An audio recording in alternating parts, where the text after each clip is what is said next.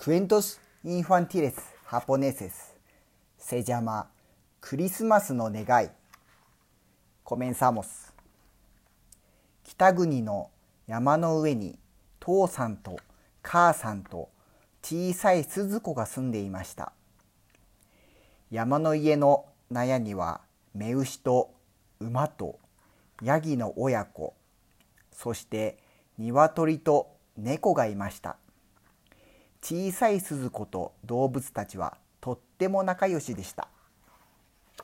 わーいでんぐり返りだよ。みんな見て。鈴子がくるりとでんぐり返ると目牛は尻尾を振り馬は鼻を鳴らしました。子ヤギのメイはぴょんぴょんと飛び跳ねました。メイは鈴子の一番の仲良しでした。12月になると雪が降り積もりました。その日鈴子は大きい声で泣きました。小ヤギのメイがよその家にもらわれていったのです。母さんは言いました。さよならだけどありがとうもね。もうすぐクリスマスが来ますよ。クリスマスは誰かの幸せを願う日ね。鈴子は願うことができるでしょメイが向こうの家にでも楽しく遊べますようにと願えばきっと届きますよ。鈴子はこっくりうなずいて涙を拭きました。クリスマスの前の日に大忙しでした。父さんは納屋にもみの木とヒイラギを飾りました。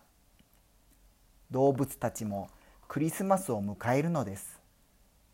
母さんはごちそうを作りました。シチューと干しぶどう入りのクッキーと焼きりんごです。父さんはお腹を空かした森の動物たちにクリスマスプレゼントを届けました。カブや人参です。すると深い雪の吹きだまりにいくつ戻り着いた小さな足跡がありました。おや変だな小鹿の足跡だ。母さん直にはぐれたようだな。小鹿はよく迷子になるんだよ。でも小鹿の姿はどこにも見えませんでした。ほほーい。株や人参をもみの木に吊るして森に呼びかけました。すぐにリスたちが駆け寄ってきました。鈴子はトウモロコシの粒をやりました。リスたちはトウモロコシを両手に持って食べました。今日はとってもいいことしたね。父さんがにっこりしました。静かな静かなクリスマスイブ。納屋の動物たちもごちそうをもらいました。みんなよく働いてくれたな。ありがとう。今夜はパンとお見上がり。父さんと母さんが語りかけたその時でした。キュンキュンキュン。風が吹き込んだのかランタンの明かりが揺れてか細い鳴き声が聞こえました。降りしきる雪の中から明かりの灯る納屋にふるふる震えている小鹿が現れました。鈴子は息を詰めて見つめました。雪の森を迷っていた迷子の小鹿でした。キュンキュンキュン。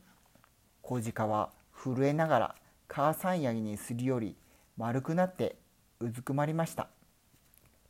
父さんがそっとヤギのお乳をお皿に入れてやりました。小鹿は震えながらお乳を飲みました。母さんヤギは小鹿の丸い花を舐めてやりました。鈴子は父さんにささやきました。ねえ小鹿は森で神様の声が聞いたのね。ここにおいで小ヤギのメイのお乳があるよってそれから母さんに聞きました。私もう一つクリスマスに願うよ。小鹿が母さん鹿のもとに帰れますようにって。母さんは鈴子をぎゅっと抱きしめて言いました。鈴子はいつの間にか大きくなったね。クリスマスの朝山の家は喜びでいっぱいでした。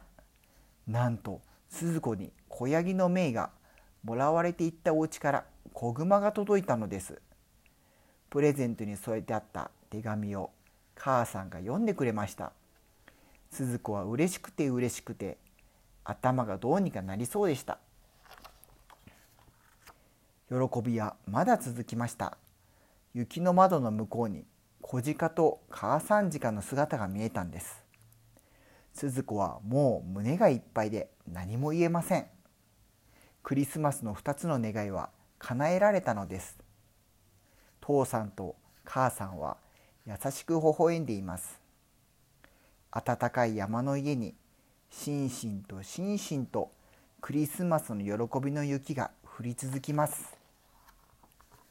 おしまい。